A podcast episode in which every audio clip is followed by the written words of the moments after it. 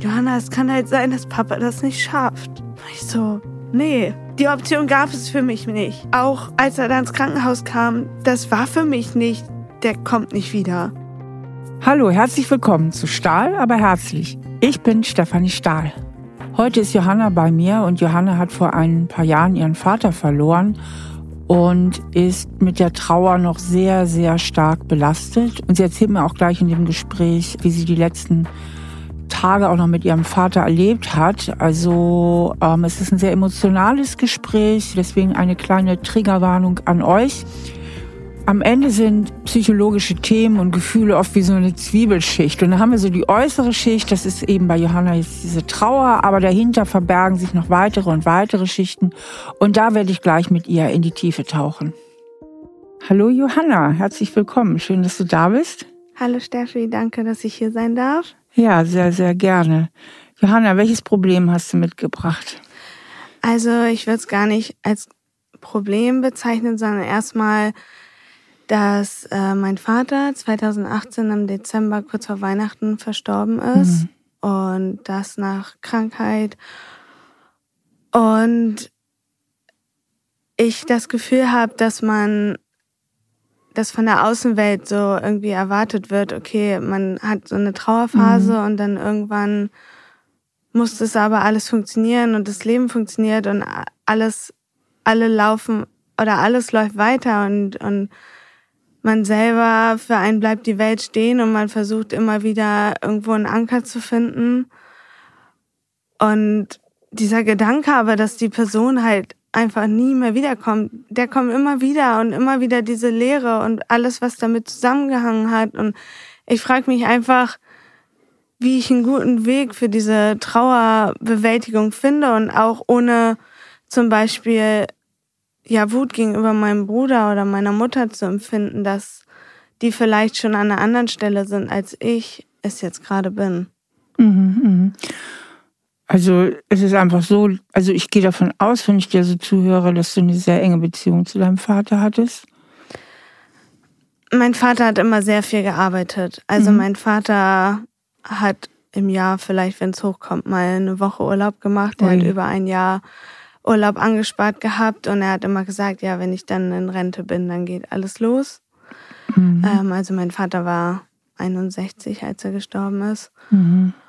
Und ähm, ja, er war nicht viel zu Hause, aber er hat halt alles für uns versucht zu machen, ähm, uns alles zu ermöglichen.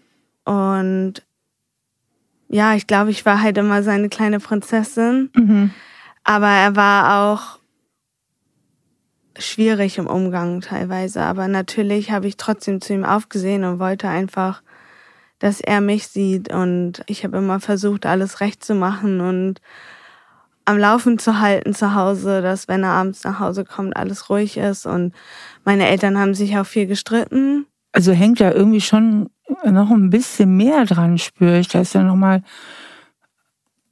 außer dass er gestorben ist, was schon schlimm genug ist, noch eine andere Schwere in dem ganzen Thema drin. Also was ich so raushöre, ist, dass du sehr an ihm gehangen hast und aber auch was dafür tun musstest für die Beziehung. Also eigentlich höre ich daraus, du hättest gerne viel mehr von ihm gehabt und jetzt ist er weg. Also da ist was sehr Unerfülltes, schwingt da so mit. Kann das sein? Ja, genau. Das ist das Schlimme, dass ich manchmal halt denke, ich habe die Zeit zu wenig genutzt. Und auch jetzt, als er dann so krank war am Ende, also er ist im Krankenhaus gestorben. Ja, es war dann halt Dezember und seit November oder Ende Oktober hat er diesen Krankenhauskeim und er hat dann, irgendwie war es dann immer so ein Auf und Ab und dann hatte er äh, also er ist gestorben an dem Freitag und an dem Montag, ab dem Montag hat er aufgehört so, oder hat wenig gegessen und hat total abgebaut und es war halt kurz vor Weihnachten. Und wir haben halt gedacht, okay, wenn er jetzt nochmal ins Krankenhaus kommt, dann können die ihn nochmal aufpäppeln und dann können wir Weihnachten zu Hause feiern. Und er wollte halt eigentlich nicht ins Krankenhaus, aber wir konnten das zu Hause nicht mehr managen. Ich habe ihn teilweise bin ich nachts aufgewacht und habe mich einmal gewundert, warum das Haus alles so hell erleuchtet war. Weil ich war die Letzte, die ins Bett gegangen ist und ich wusste, ich hatte alles ausgemacht. Und dann bin ich runtergegangen. Da hatte ich noch äh, wieder einmal kurzzeitig, weil ich mich da auch gerade von meinem Freund getrennt hatte, auch noch ähm, war ich wieder bei meinen Eltern eingezogen, übergangsweise. Und dann war ich unten und dann bin ich nach hinten und er war nicht da. Meine Mutter hat da zwar auch bei uns gelebt, aber sie hatte sich Anfang des Jahres von meinem Vater getrennt, ist dann aber wiedergekommen, um ihn zu pflegen, hat aber in einem anderen Zimmer geschlafen und hatte die Tür zu und hat es nicht, also ja, ich bin halt aufgewacht und dann bin ich nach hinten und dann war er da nicht und dann bin ich nach vorne und an die Haustür und gerade als ich die Haustür runter machen wollte, kam er mir halt von draußen entgegen und hatte Blut am Kopf und ich so, Papa, was, was machst du hier draußen? Es ist mitten in der Nacht, es ist 4 Uhr. Ja, ich musste nach den Pferden gucken. Also wir hatten halt einen Stall am Haus. Ich musste nach den Pferden gucken und draußen und dann war halt draußen gestürzt und ich hatte ihn dann einen anderen Tag, hat er sich vor mir übergeben im Wohnzimmer und den anderen Tag habe ich ihn nachts im Bad gefunden, wo er hingefallen war und das war einfach alles viel zu viel. Es war zu viel und ich, es war dann so, dass er dann halt den Mittwoch ins Krankenhaus kam, also am, am 12.12. .12. dann. Und ich dachte, ich kann jetzt einmal kurz aufatmen. Mhm. Ich dachte halt, er ist da in Sicherheit. Verstehe ich. Und er saß aber vor mir und meinte, also kurz bevor die gefahren sind und bin auch nicht mit ins Krankenhaus, weil, also habe ihn nicht mit ins Krankenhaus gebracht. Ich weiß gar nicht mehr warum, aber ich glaube, ich hatte noch irgendeinen Termin. Und er hatte sich die Schuhe angezogen und saß vor mir und meinte halt, Johanna, ich kann nicht mehr. Oh je. Und ich meinte, aber Papa, du, du kommst da jetzt hin und die helfen dir. Und dann kommst du wieder und dann feiern wir Weihnachten. Und dann war ich den Donnerstag nicht im Krankenhaus und den Mittwoch hatten wir uns halt noch zu Hause gesehen und ich brauchte halt einmal ein, einen Tag Pause. Verstehe ich. Und ich war abends noch unterwegs mit Freunden. Und dann kam ich nachts nach Hause. Ich hatte auch nicht getrunken, weil ich bin gefahren. Und ich hatte so ein komisches Gefühl, als ich nachts ins Bett gegangen bin. Irgendwas war komisch, aber naja, und dann bin ich halt, obwohl ich halt erst um halb drei oder so im Bett war, bin ich morgens um sieben aufgewacht und ich habe Mama unten in der Küche telefonieren gehört. Und ich dachte so, mit wem telefoniert sie um die Uhrzeit? Und dann kam sie da oben. Hat mir gesagt, Johanna, wir müssen jetzt ganz schnell zu Papa fahren. Er liegt auf der Intensivstation und da wurde er schon nur noch von Geräten für uns am Leben gehalten. Also mhm. er hatte zwei Herzstillstände in der Nacht. Und ich schäme mich so, dass ich nicht nochmal da war. Oh je. Ich und ich habe das Gefühl, ich habe einfach die Zeit mit ihm zu wenig genutzt und ich bin auch. Also es war bei uns nicht immer alles toll zu Hause, auf gar keinen Fall. Es war viel Streit und, und viel Druck und durch die Pferde, die wir halt am Haus hatten, es war, gab immer was zu tun und, und Papa war halt durch die Arbeit auch immer, also war halt Betriebsleiter. Und er hat das behandelt, als wäre das sein eigenes Unternehmen gewesen. Hm. Also, was du da erzählst, damit können sich ja unheimlich viele Menschen identifizieren. Auch ich ein Stück weit. Beide meine Eltern sind gestorben. Mein Vater übrigens, da war ich so alt wie du. Ähm, da war ich auch 24, als er gestorben ist. Also auch sehr jung, eigentlich viel zu jung. Deswegen kann ich deine Gefühle richtig gut nachvollziehen, weil man im Nachhinein eigentlich fast immer denkt, hätte ich doch. Ne? Hätte ich ihn mal am Donnerstag noch besucht, in deinem Fall, ne?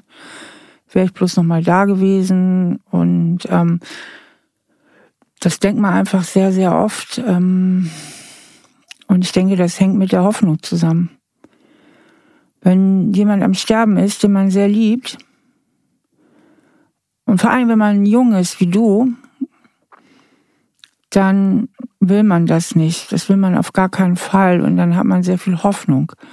Und die Hoffnung versperrt einem manchmal den Blick für das, was ist. Also, mein Bruder war da immer sehr rational. Der ist fünf Jahre älter als mhm. ich. Und er meinte halt schon vorher mal zu mir, Johanna, es kann halt sein, dass Papa das nicht schafft. Mhm. Ich so, nee. Ja. Die Option gab es für mich nicht. Genau. Deswegen habe ich auch, als er dann ins Krankenhaus kam, das war für mich nicht, der kommt nicht wieder. Genau. Genau. Der, das war für mich, jetzt kommt er erst recht wieder und alles wird wieder besser, weil es ging ihm ja im Sommer schon besser. Er hatte, war da schon wieder am Autofahren und keine Ahnung, aber ich hatte halt zu der Zeit auch noch meinen damaligen Ex-Freund oder meinen damaligen Freund, jetzt Ex-Freund. Und das war alles sehr schwierig, weil der mich, also ich war da auch in einer toxischen Beziehung und wir waren. Warte mal, erstmal gerade nochmal, sonst wird es zu viel Info auf einmal. Wir ja. lassen nochmal gerade stehen bleiben bei diesem Donnerstag und dieser Hoffnung. Für dich gab es die Option nicht, dass er stirbt. So, du warst total erschöpft, denn was du da auch erlebt hast mit deinem Papa, das hat ja auch was Traumatisches. Also solche Bilder, wie der Papa stürzt, der hat Blut am Kopf, er bricht sich im Wohnzimmer, das sind auch Erlebnisse, die haben einfach auch eine traumatische Qualität, ja, die man ganz, ganz schwer aushalten kann.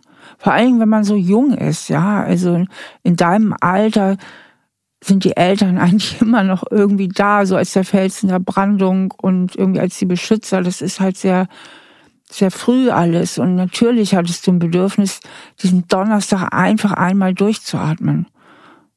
Und jetzt geht's ja, im Grunde reden wir davon oder über dieses Thema, kann ich mir das selbst vergeben? Hm. Ja. Oder sehe ich das jetzt falsch? Nee, das ist schon richtig. Also es geht viel, glaube ich, darum, um eine Schuldfrage, um wie kann ich auch damit umgehen, dass zum Beispiel mein Bruder anders mit der Trauer umgeht als ich und auch meine Mutter. Mhm. Bleiben wir mal beim ersten Thema noch ja. der Schuldfrage, dass wir so eins nach dem anderen vielleicht ja. machen können. Mhm. Ja. Johanna, wenn du mal die Perspektive änderst, du bist ja sehr, sehr im Gefühl, du bist jetzt sehr stark in deinen Gefühlen. Das unterscheidet dich ja offensichtlich von deinem Bruder, wie du ihm gesagt hast. Und versuchst mal ein bisschen von außen drauf zu schauen. Also ein bisschen mehr jetzt mal versuchen, den Verstand zu wechseln. Mhm. Und einfach mal guckst, was da passiert ist und versuchst das mal so ein bisschen nüchtern zu beurteilen, wie wenn, ich sage immer gern, wie wenn du so die Richterin wärst und hättest diesen Fall zu beurteilen. Was siehst du denn dann?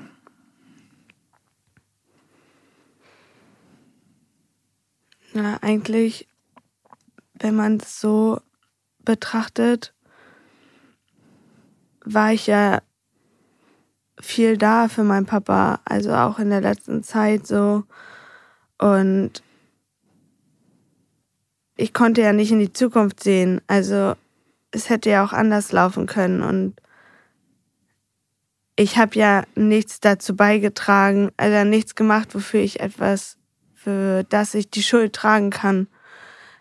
Weil ich ja nicht aktiv etwas unternommen habe in dem Sinne. Genau. Also, Kannst du das mal versuchen, wirklich für dich festzuhalten oder das auch mal, das, was du da jetzt siehst und sehr klar siehst, versuchen mal zu fühlen? Geht das, dass du es mal versuchst? Das ist gleich in der Abwehr. Eine also, Abwehr? Aha. Also ich merke gleich, dass ich das schlecht annehmen kann, weil ich halt ich weiß nicht, ob ich auch ein Stück weit das Gefühl habe, ich habe meinem Job in dieser Familie nicht richtig erfüllt. So. Was war denn dein Job in der Familie? Naja, also es war halt so, dass ich schon immer viel zu Hause versucht habe, alles zu machen, damit die Wogen geglättet sind, wenn Papa abends nach Hause kam, dass der Hund nicht unnötig äh, Lärm gemacht hat, dass der Hauswirtschaftsraum gesaugt war, dass der Stall fertig war, dass ja irgendwie alles so geregelt war, dass bloß kein Streit entfacht wird. So. Mhm. Also, das heißt, du hast im Grunde das Familienglück auf deine Schultern geladen. Ja, und mein Bruder, der war halt, wie gesagt, fünf Jahre älter als ich, aber er wurde in der Schulzeit sehr stark gemobbt. Das hatte sich dann, also es war so achte, neunte Klasse so richtig so, dass sie ihm die Halsschlagader zugehalten haben und er ohnmächtig wurde. Und ich hatte irgendwie immer das Gefühl, ich möchte ihn beschützen. Und irgendwann war das auch so, dass ich zum Beispiel auch ein schlechtes Gewissen hatte, wenn, wenn ich was gut gemacht habe oder ja, Papa mich mehr gesehen hat als ihn oder so. Ja, ich habe mich irgendwie immer versucht zurückzustellen, weil, also wie gesagt, mein Papa war ein herzensguter Mensch und er war gefangen, auch teilweise in sich selber. Er ist manchmal sehr laut geworden, er ist auch mal handgreiflich geworden. Nie schlimm, aber so, wenn er sich dann nicht mehr im Griff hatte oder so wütend war oder ich glaube, er war auch immer viel wütender auf sich selber, weil er, glaube ich, auch manche Dinge gerne anders gemacht hätte. Also alles, was ich bei dir so raushöre, und zwar in einer ganz massiven Art und Weise, dass du unglaublich viel Verantwortung übernommen hast. Für die Familie, für den Zusammenhalt, auch unheimlich viel für deinen Vater Verantwortung übernommen hast. Auch noch tust, also du er war ja kein ganz leichter Mensch immer, aber dass du auch Erklärungen hast, dass du Entschuldigungen hast.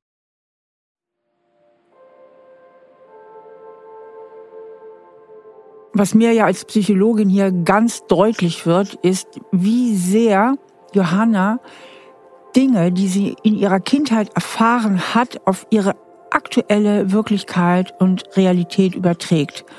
Das heißt, ihr Gehirn und ihre Wahrnehmung der Wirklichkeit ist geprägt durch ihre frühen Kindheitserfahrungen, wie bei uns allen.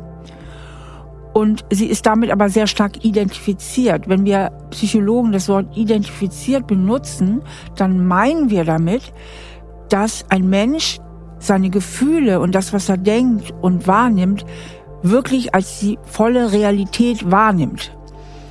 Und das Gegenstück wäre die Selbstreflexion. Bei der Selbstreflexion trete ich quasi einen Schritt neben mich und guck mal von außen drauf. Und von dort aus kann ich plötzlich erkennen, hey, das ist ja ein ganz alter Film. Das hat ja ganz viel mit meinen Eltern, meiner Kindheit zu tun.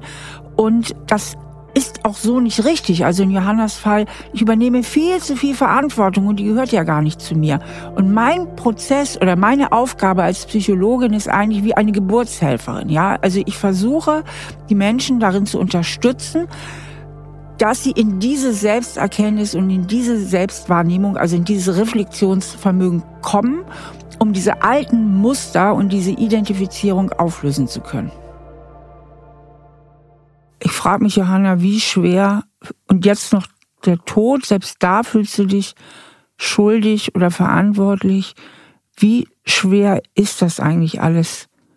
Wie schwer wiegt das auf dir? Wo spürst du das eigentlich im Körper, diese ganze Verantwortung? Wenn du mal so hinspürst, wo spürst du das? Im Herzen, im Bauch, im ganzen Körper. Ich bin auch einfach erschöpft. Also ist halt auch, ja, irgendwann hat sich der Körper oder meine Psyche auch halt noch ein anderes Ventil gesucht.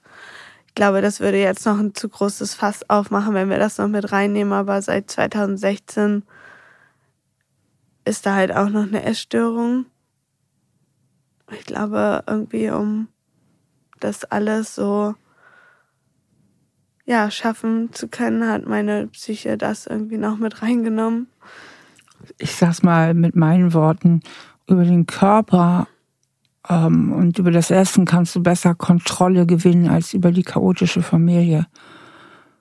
Also die Essstörung gibt dir Kontrolle, ja, die du in der Familie nicht ausüben konntest, weil ich kann mir nicht vorstellen, wie es dir gelungen sein soll, diese Familie glücklich zu machen oder deinen Vater in einer guten Stimmung zu halten, ja. Das ist ja ein dramatischer Kontrollverlust, von dem du redest, und zwar in jeder Hinsicht. Und zwischendurch, natürlich wollte ich immer Harmonie, aber zwischendurch ging es dann auch einfach nicht mehr, wenn wieder diese Sonntagmorgens Stimmung war, die einfach nur erdrückend war, weil Papa schon wieder an Montag gedacht hat und Samstag noch gearbeitet hatte und eigentlich gar kein nie runtergekommen ist und man auch irgendwie gar nicht wusste, wie man es machen soll und man natürlich gerne was unternommen hätte. Ich glaube, wir waren das letzte Mal richtig zusammen im Familienurlaub, als ich vier war. Mhm. Weil immer alles irgendwie zu viel war und ja, es, es war. Und das fällt mir auch in meinem Umfeld so schwer. Ich will halt nicht immer die Belastende sein. Ich will nicht immer wieder mit dem Thema anfangen, aber es beschäftigt mich halt und dann weiß ich manchmal nicht, an wen ich mich wenden soll, wenn ich, wenn es mir schlecht geht oder ich wieder das Bedürfnis habe, darüber zu reden. Also fresse ich es in mich, also behalte ich es einfach für mich, aber ich merke auch, dass mir das halt Kraft raubt und nicht gut tut. Also wenn ich halt in den letzten Jahren oder seit Papas Tod wirklich an meine Seite die sich immer um mich gekümmert hat, war meine Cousine. Die ist halt auch schon ein bisschen älter, die ist jetzt auch schon um die 50. So, aber sie ist so ein bisschen wie meine Ersatzmama geworden, weil das muss man halt auch sagen, nach Papas Tod haben wir mein Elternhaus verkauft, wir haben meinen Hund weggegeben oder unseren Hund. Mein Bruder hat eh schon in Ingolstadt gewohnt, aber meine Mama ist halt auch noch nach Ingolstadt gegangen. Ich war zwar nach Papas Tod, weil das alles schon geplant war. Also du war. stehst ganz schön allein da. Ja. Und nochmal zurück, diese riesige Verantwortung auch gegenüber deinen Freunden und Freundinnen übernimmst ja Verantwortung, wenn du sagst, ich will keine Belastung sein. Kannst du das eigentlich wirklich spüren, wie schwer das alles auf dir liegt? Ich will das immer nicht spüren. Also okay. das dränge ich halt weg. Genau. Und wenn du es wegdrängst, kannst du es aber auch nicht verarbeiten. Weil dein Problem ist, und das denke ich ist auch mit der Grund, warum es dir auch schwer fällt, mit deiner Trauer ein bisschen weiterzukommen, also warum die Trauer immer noch so massiv ist, ist das Thema Verantwortung und Schuld. Und mhm du bist sehr stark damit identifiziert. Das heißt, du hast extrem viel Verantwortung übernommen. Bis hin, dass der Papa gestorben ist und dass du dann auch nicht mehr da warst. Und sie erschlägt dich diese Verantwortung. Und du glaubst aber, dass diese Verantwortung auch zu dir gehört. Das heißt, du bist damit identifiziert. Ja, du sagst jetzt nicht, mhm Mist, ich habe viel zu viel Verantwortung übernommen, das war echt krass in der Familie, ich bin da in so eine Rolle gefallen, sondern du bist da noch voll drin in dem Film, dass du verantwortlich bist. Das ist im Moment deine Realität. Verstehst du, was ja. ich mal sagen will? Ja, ja. Also du bist da voll drin in dem Film, ne? dass du so verantwortlich bist. Und der wichtigste Schritt wird für dich sein, äh, die nächsten ein, zwei Jahre da rauszukommen, aus diesem Verantwortungsfilm, in den du viel zu früh und viel zu klein reingekommen bist, weil deine Eltern es offensichtlich nicht geschafft haben, sich so zu verhalten, dass sie die Vollverantwortlichen sind. Aber ich habe halt im Moment das Gefühl, ich kann keine Verantwortung für mich übernehmen. Also jetzt so, ich habe jetzt gerade im Januar einen neuen Job angefangen, dass jetzt so langsam pendelt es sich ein, aber da habe ich sogar auch schon die Rückmeldung bekommen, Johanna, du musst dich nicht immer für alles entschuldigen und es ist alles okay und Fehler und für mich ist das halt die totale Katastrophe, wenn ich irgendwie was falsch mache oder wenn ich irgendwem zur Last falle oder ja, und das ist, was ja. du gelernt hast daheim, ne? Bloß nicht zur Last fallen, keine Fehler machen. Papa ist nicht belastbar. Mama offensichtlich auch nicht, über die haben wir jetzt noch nicht viel geredet. Deren Rolle ist mir jetzt noch nicht so klar in der Familie, ja. aber irgendwie scheint deine Mutter irgendwo auch ein Ausfall zu sein, was ich so hier so raushöre. Ja. Und auch der Bruder äh, äh war schwierig, weil er selber so belastet war mit seinen Problemen. Und du bist und warst eigentlich immer sehr allein. Der Rettungsanker im Moment ist, ist diese mütterliche Cousine. Ja, ich weiß halt, dass ich früher als Kind so, meine Mama hatte vier Jahre lang eine kleine Reitschule auch bei uns. Heißt, sie war tagsüber immer draußen, viel Aufmerksamkeit für die ganzen anderen Kinder. Ja, und ich habe dann halt irgendwie geguckt, dass drin alles läuft und der Haushalt fertig ist und dann irgendwie noch ja, das gemacht, was zu machen war. Also klar, mein Bruder hat auch Sachen gemacht, der hat auch immer viel draußen gemacht und so. Also will mich da jetzt nicht, aber ich weiß halt, dass ich in der Zeit auch immer am Wochenende woanders übernachten wollte. Also ich war immer, wollte immer viel woanders sein. Mhm. Und ich glaube, das war auch immer so ein bisschen so Flucht und zu Hause woanders kann ich mich fallen lassen. Aber natürlich habe ich dann auch immer gedacht, oh, wenn ich nicht zu Hause bin, wie läuft dann alles? Ist alles dann fertig? Und ja, ja ich muss dann auch wieder nach Hause, weil muss das noch hinbekommen und dies noch.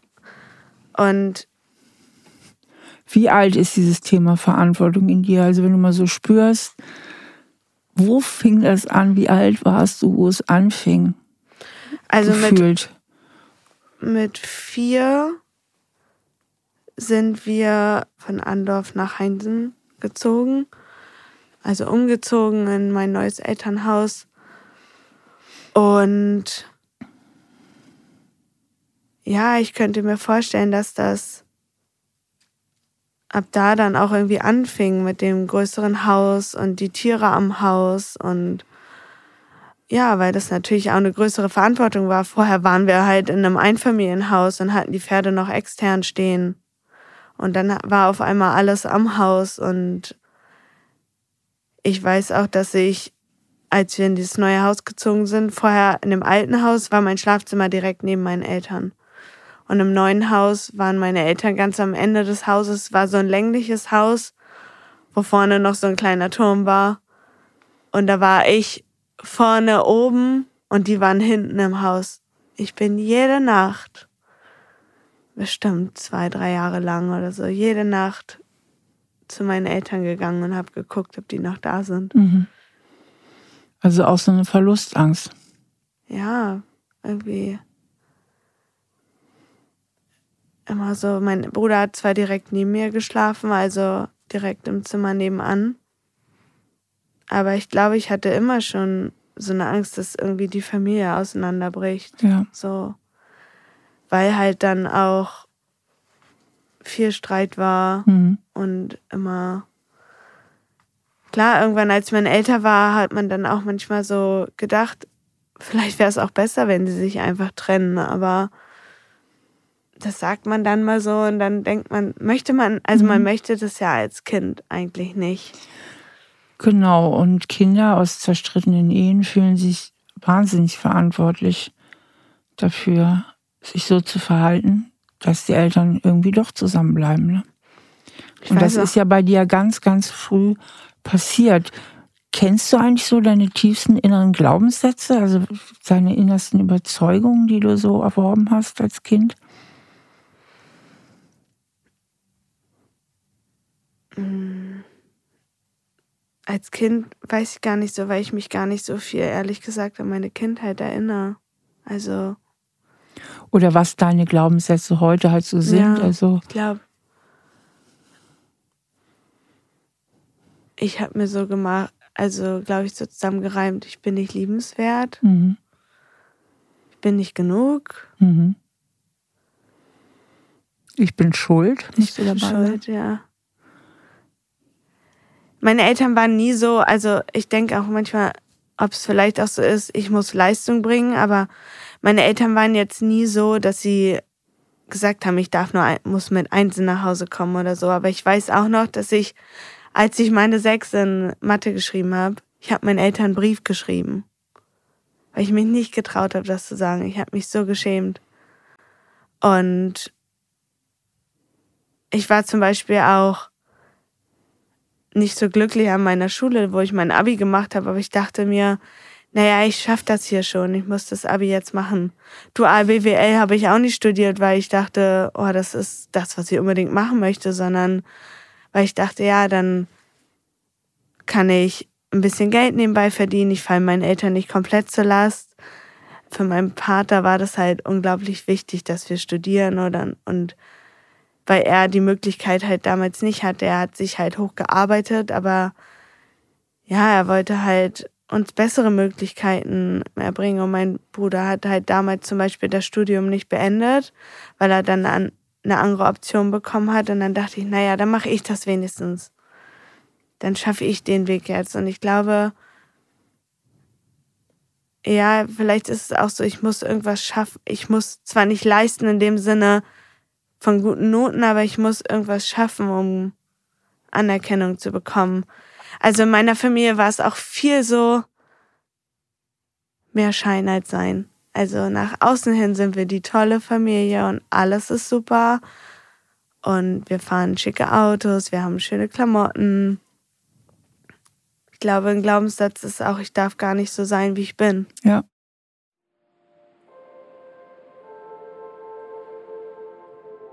Kinder sind völlig damit überfordert zu unterscheiden, was ihre Verantwortung ist und was die Verantwortung der Eltern ist. Und ganz schlimm ist es eben, wie es bei Johanna der Fall war, wenn die Eltern sich sehr, sehr viel streiten. Das belastet die Kinder ungeheuer. Man weiß sogar aus der Scheidungsforschung, dass ein Dauerstreit der Eltern eine viel größere Belastung für Kinder ist als eine Scheidung. Und gerade Kinder, die eben aus sehr zerstrittenen Verhältnissen kommen, fühlen sich in der Regel ungeheuer dafür verantwortlich, die Eltern irgendwie wieder zu versöhnen, beziehungsweise durch ihr eigenes Verhalten nicht noch dazu beizutragen, dass die Eltern sich noch mehr streiten. Also, dass sie eben als Kinder versuchen, lieb und artig und irgendwie angepasst zu sein, um nicht weitere Konflikte für die Eltern zu liefern. Und das ist eben auch bei Johanna ganz, ganz stark der Fall gewesen, dass sie viel zu viel Verantwortung übernommen hat. Und jetzt geht es für sie wirklich darum, diese Verantwortung quasi an ihre Eltern innerlich wieder zurückzugeben, also aus diesem alten Muster herauszukommen, weil sie ist noch sehr stark mit diesem Muster identifiziert, also dass sie wirklich lernt zu trennen ihre erwachsene Realität von ihrer kindlichen Realität und das beides sauber zu unterscheiden. Also der allerwichtigste Schritt für mich heute in diesem Gespräch ist, wenn du nachher hier rausgehst, dass dir das Thema so richtig, richtig klar ist und dass du weißt, worum du dich ab sofort kümmern musst, dass du diese Verantwortung loslässt und anfängst zu gucken, wer du eigentlich bist, was deine Bedürfnisse sind, was du willst, was deine Wünsche sind in diesem Leben und dir die Erlaubnis gibst, vor allen Dingen die Erlaubnis gibst, dass du das darfst, dass es dein Leben ist. Ja, ich überlege auch, also gerade so, während du das erzählt hast, habe ich auch so überlegt, ich weiß eigentlich gar nicht richtig, wer ich bin. Mhm. Ich weiß gar nicht, ob Pferde und Reiten immer mein Herzenswunsch war. Früher wollte ich eigentlich, also ich liebe, es war das Tollste, mit Tieren aufzuwachsen, wirklich. Und dafür bin ich so unendlich dankbar. Und zum Beispiel ein Tier in meinem Leben aktuell fehlt mir auch total. Mhm. Aber es ist gar nicht so das Reiten an sich oder so. Ich glaube, das war auch damals, wir hatten die Pferde halt und ich habe immer versucht, irgendwie darüber eine Verbindung zu meinem Vater oder zu meinen Eltern auch aufzubauen.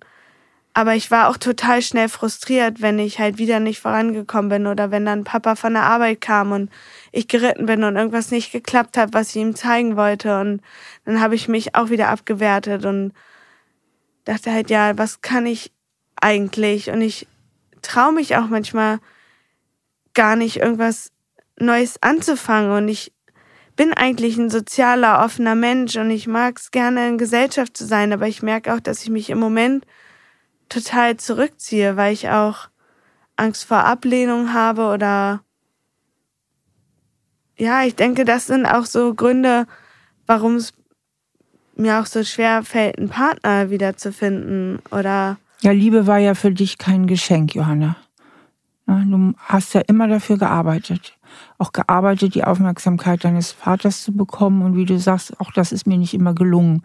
Also selbst wenn du dich angestrengt hast, hattest du nicht immer Erfolg. Das heißt, es war nicht nur kein Geschenk, sondern eigentlich auch eine Hilflosigkeit oder ein Kontrollverlust, überhaupt Anerkennung zu bekommen. Und ich glaube, was du jetzt nur noch möchtest, ist zumindest vermeiden, dass du abgelehnt wirst. Also vielleicht lieber gar keinen Partner als einen, der mich dann verlässt. Ja, oder ich merke auch, dass ich mir viel die Person Mann suche oder die Art Mann, wo es nicht so einfach ist, daran zu kommen, sondern wie du schon sagst, wofür ich irgendwie arbeiten muss. Und wenn da jemand ist, der einfach sagt, hey, ich möchte dich gerne kennenlernen und ich finde dich interessant und von Anfang an nett ist und es irgendwie so einfach scheint, das ist mir suspekt, dann denke ich, nee, also das möchte ich nicht.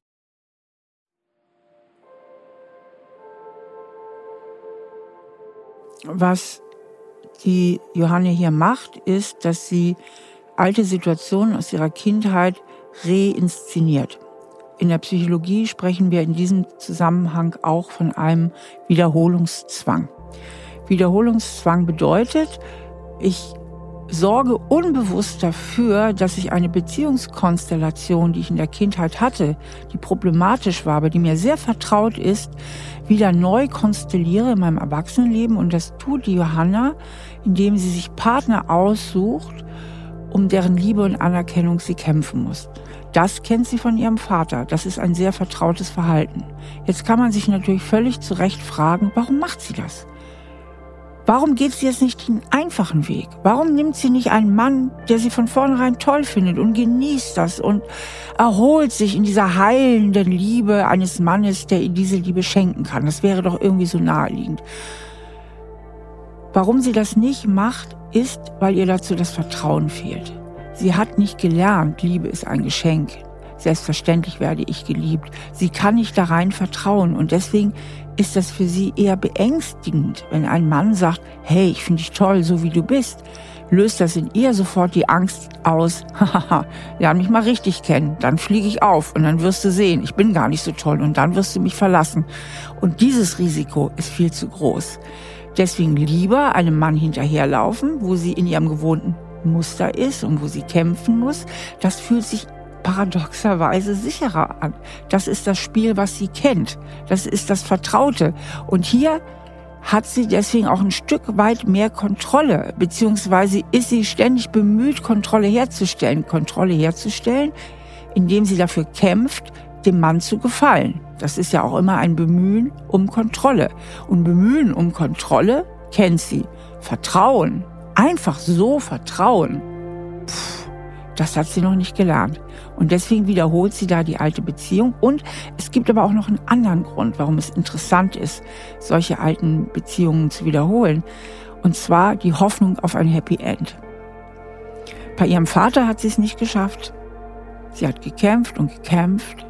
Aber Papa war nicht einfach für sie da. Und am Ende ist er noch viel zu früh gestorben. Also Unbewusst hofft sie natürlich in dieser Konstellation mit einem Mann und diesmal schaffe ich es. Diesmal werde ich von mir überzeugen und diesmal gibt es ein Happy End. Natürlich sind solche Heilungsversuche, ich sage immer am beziehungsuntauglichen Objekt, das heißt ein Mann, der auch wieder eigentlich sich nicht richtig auf Nähe einlassen kann. Natürlich funktionieren diese Heilungsversuche nicht. Die Heilung muss wie immer erstmal in Johanna stattfinden und das würde ganz klar bedeuten, wie so oft, wie so oft, dass sie erstmal lernt, sich selbst zu mögen und sich selbst zu akzeptieren. Denn nur dann kann sie darin vertrauen, dass ein anderer Mensch sie auch lieben könnte, nämlich so, wie sie ist. Ich glaube, deswegen ist es auch vielleicht manchmal für meine Freunde, also ich habe ein tolles Umfeld, ich habe wirklich tolle Freunde, Aber ich glaube, es ist auch manchmal schwer, mit mir befreundet zu sein. Die bemühen sich da manchmal um mich und ich block das halt ab, weil ich es dann vielleicht gerade für mich nicht wert bin, jetzt eine schöne Zeit zu haben oder ich bleib dann lieber alleine zu Hause, weil ich mir dann wieder mich in meine Welt erzählen kann so und dann ärgere ich mich ja wieder darüber und dann ist das so ein Kreislauf und Wieso bleibst du lieber allein zu Hause? Das habe ich nicht genau verstanden. Ja, weil, also, wenn ich dann, ja, wenn meine Freunde mich halt fragen, ob wir was unternehmen und ich dann aber absage, dann kann ich mich ja wieder abwerten. So, ja, jetzt hast du das wieder nicht geschafft. War ja klar, dass du absagst oder. Was bringt dir das? Was hast du davon, dass du das gerne tust? Objekt, ja, also wenn man es mal als Richter wieder sieht, gar nichts. Also. Aber subjektiv scheinst du was davon zu haben, sonst würdest du es nicht machen. Also ja. wir müssen verstehen, was es dir bringt. Welchen Vorteil hat dieses Verhalten? Ja, ich muss vielleicht nicht funktionieren. Ich muss nicht irgendwas, irgendwelche Anforderungen erfüllen. Hm. Also auch wenn du dich schon nur mit Freunden triffst oder Freundinnen triffst, hast du das Gefühl, ich muss deren Erwartungen erfüllen, ich muss mich irgendwie anpassen? Ja, ich gehe manchmal nach draußen und gehe einfach spazieren und denke, was denken die Leute jetzt über mich? Mhm. Also ich gehe manchmal durch die Stadt und denke so, ja, wie sehe ich aus? Was denken die Leute? Mhm. Ist alles okay? Also du bist permanent dich am Beobachten, permanent dich am Bewerten. Ich bin nur im Außen eigentlich. Ja, und das projizierst du natürlich in die Köpfe der anderen. Ne? Also das sind ja deine Gedanken, die projizierst du in die Köpfe der anderen, holst sie dir von dort wieder zurück. Das ist deine Konstruktion von der Realität, ist, ich bin nicht okay, jeder sieht's und wenn ich will, dass ich okay sein will, dann muss ich mir einen Arsch aufreißen für dich und deine Erwartung. Kommt das ungefähr ja. hin? Ja, schon. Ja, und das ist eine komplette Illusion, in der du lebst. Und diese Illusion ist durch das zumindest mal partielle Erziehungsversagen deiner Eltern in deinem Kopf entstanden. Ne? Es wäre der Job deiner Eltern gewesen, sich um dich zu kümmern und nicht dein Job, dich um deine Eltern zu kümmern. Und wenn deine Eltern sich um dich gekümmert hätten, so wie du es gebraucht hättest, wenn der Papa für dich wirklich da gewesen wäre und auch Zeit gehabt hätte und die Mama, von der ich immer nicht weiß, wie sie war, aber irgendwas stimmte da bei der auch nicht, wenn die auch für dich da gewesen wäre und wenn Mama und Papa sich besser verstanden hätten, dann würdest du hier nicht sitzen. Dann würdest du denken, ich bin okay, das Leben ist nicht so schwer, ich kann auch Einfluss nehmen auf meine Beziehung, ich bin liebenswert und so weiter. Das heißt, alles, was du über dich denkst, ist komplette Willkür. Das sagt nichts über deinen Wert aus. Gar nichts. Es sagt nur was über deine Eltern aus. Ich glaube, meine Mama hat sich eine Zeit lang zu viel um mich gekümmert auch. Also mhm.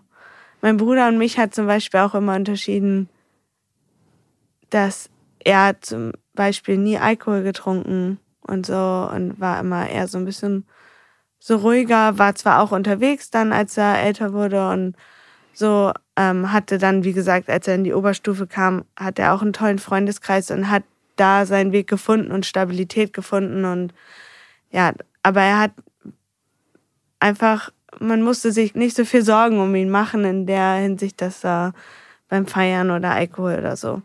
Und ich war da halt immer ein bisschen anders. Ich wollte halt immer viel ausprobieren. Ich war lebensfreudig und wollte immer feiern gehen und unterwegs sein und vielleicht war das auch so ein bisschen Flucht. Aber meine Mutter war, bis ich 18 war, würde ich sagen, eine Helikoptermutter. Mhm. Ich musste immer diskutieren, wann darf ich nach Hause kommen. Sie hat mich nach jeder Party abgeholt, bis ich 18 war. Natürlich, ich habe auch ein bisschen außerhalb gewohnt. Natürlich war das toll, immer so zu wissen, okay, ich werde abgeholt und ich weiß, wie ich nach Hause komme. Aber wenn ich 17 bin, möchte ich nicht um halb zwei, wo es gerade losgeht, von der Party abgeholt werden und mir dann wieder Montag anhören, was noch alles passiert ist. Ich musste immer diskutieren und ja, ich glaube, ich wurde da so ein bisschen in meiner Autonomie auch gebremst, so. Mhm. Weil sie halt Angst hatte, weil ihre Mutter damals auch nicht aufs, also meine Mutter, die die Mutter oder meine Oma hat nicht auf meine Mutter aufgepasst. Meine Mutter war halt dann alleine. Die hatte auch vier Geschwister. Abgesehen davon, dass sie dich sehr behütet hat, eher als dir selbst lieb war, hast du dich denn von ihr verstanden gefühlt? Wie war denn das Verhältnis ansonsten? Es war immer so ein Auf und Ab irgendwie. Wir haben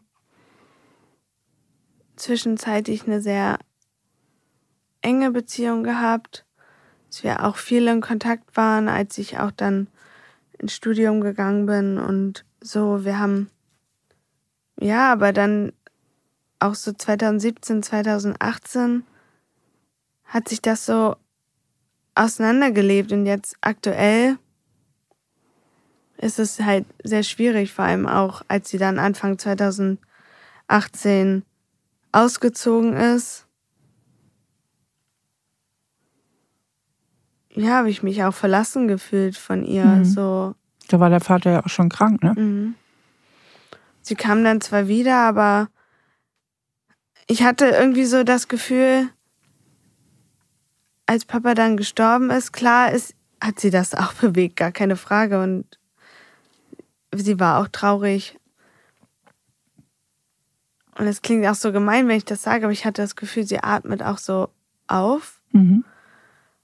Und sie hat dann das, wir haben dann das Haus verkauft, sie ist dann weggezogen, Wohnmobil, sie war dann über Weihnachten, also noch nicht die Weihnachten, aber 2019 dann auf der Kreuzfahrt. Ich habe dann Weihnachten bei meiner, ich habe ja auch noch Heiligabend Geburtstag. Mhm bei meiner Tante und meiner Cousine gefeiert. Also hast du dich da schon sitzen gelassen gefühlt von deiner Mutter? Ja, aber ich stoße sie halt auch viel weg. Also es ist immer mhm, so ein. Okay.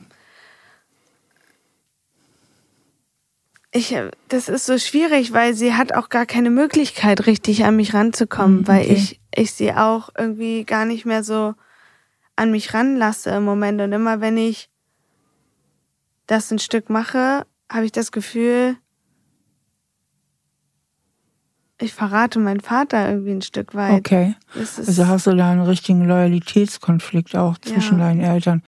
Also es sind ja viele, viele Themen. Ja, ne? deswegen. Und irgendwas in dieser Ehe muss dann so gewesen sein, dass du innerlich das Gefühl hattest, in dieser zerstrittenen, schwierigen Ehe, ich muss zu Papa halten. Vielleicht auch, weil er krank wurde dann.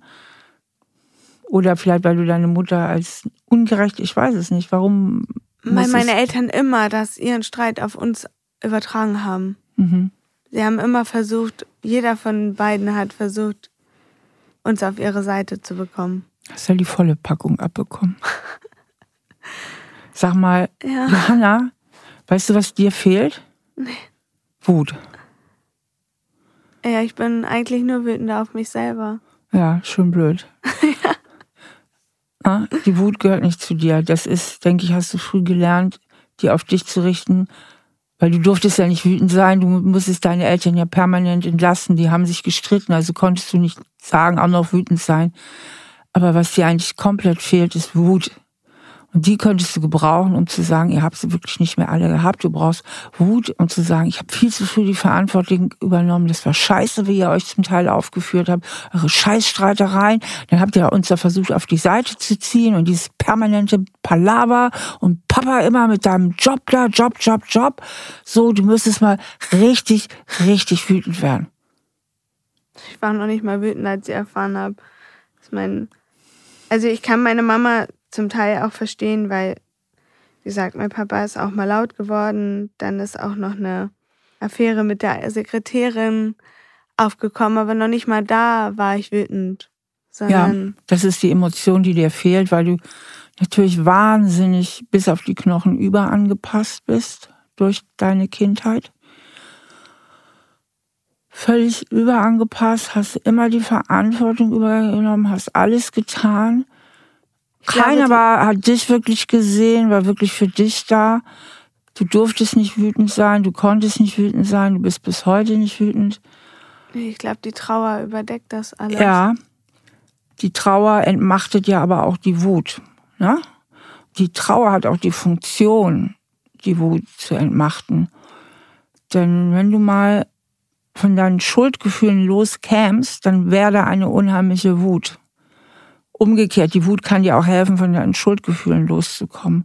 Also das ist die Emotion, die fehlt und die Emotion, die heilsam wäre. Es wäre nämlich die Emotion, die wir in der Psychologie als adaptiv nennen. Adaptiv heißt eine angemessene Emotion, angemessen, die du brauchst, um für dich in die richtige Bahn zu kommen.